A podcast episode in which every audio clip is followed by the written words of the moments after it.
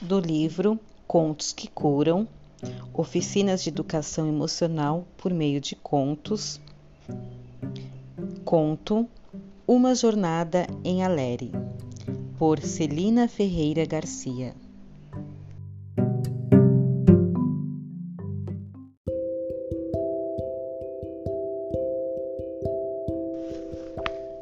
Conta-se que há muito tempo, num lugar distante, viviam animais de todos os cantos do mundo, o povo de Aleri, os quais tinham como função zelar pelo equilíbrio da natureza. Corria pela redondeza que a hora do cumprimento de uma profecia, que escolheria o guardião de toda a sabedoria, estava por chegar. Preocupados com o que poderia acontecer, os anciãos decidiram eleger o primogênito de cada família para ser o guardião da sabedoria de seus ancestrais. E assim foi feito a cada geração. Certo dia, um mago, na forma de uma linda águia dourada, apareceu e jogou um feitiço sobre a floresta para que todos adormecessem, exceto quatro dos primogênitos. Antes de desaparecer, disse-lhes: O feitiço poderá ser desfeito apenas se vocês vencerem em três dias todos os obstáculos do caminho, até o coração da floresta. Senão, todos dormirão para sempre. Antes de partirem, visitem suas famílias e peguem algo para levarem com vocês. Cada um visitou sua família e pegou algo que o faria se recordar dela. A coruja levou um pouco de palha. O leão encostou seu nariz em cada um de seus familiares e pegou o colar de sua mãe.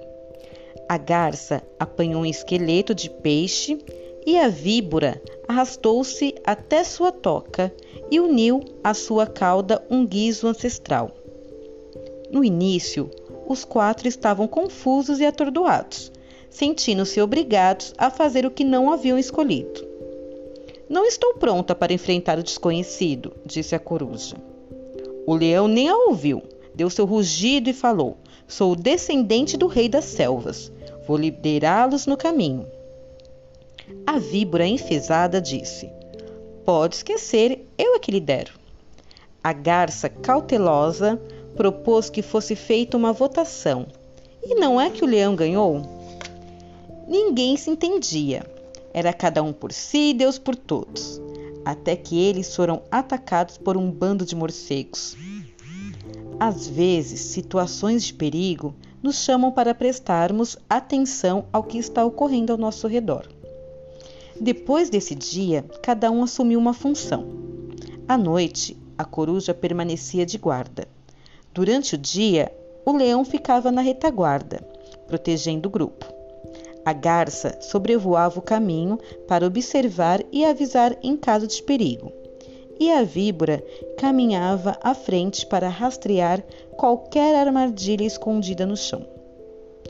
No dia seguinte, o grupo teve que atravessar uma floresta sombria e, para isso, precisou se adaptar.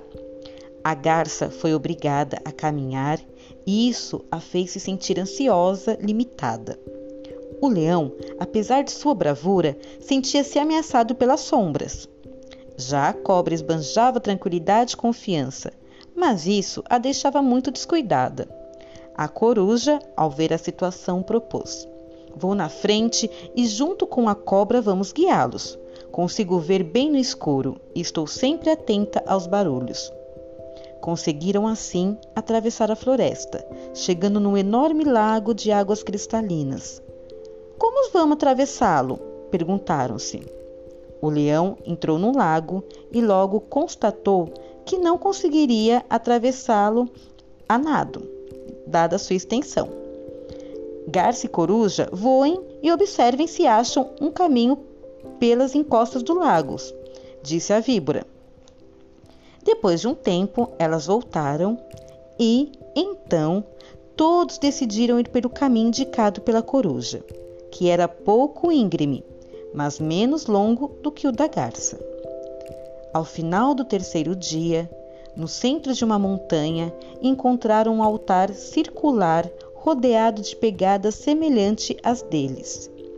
Todos se puseram em cima das pegadas e se uniram.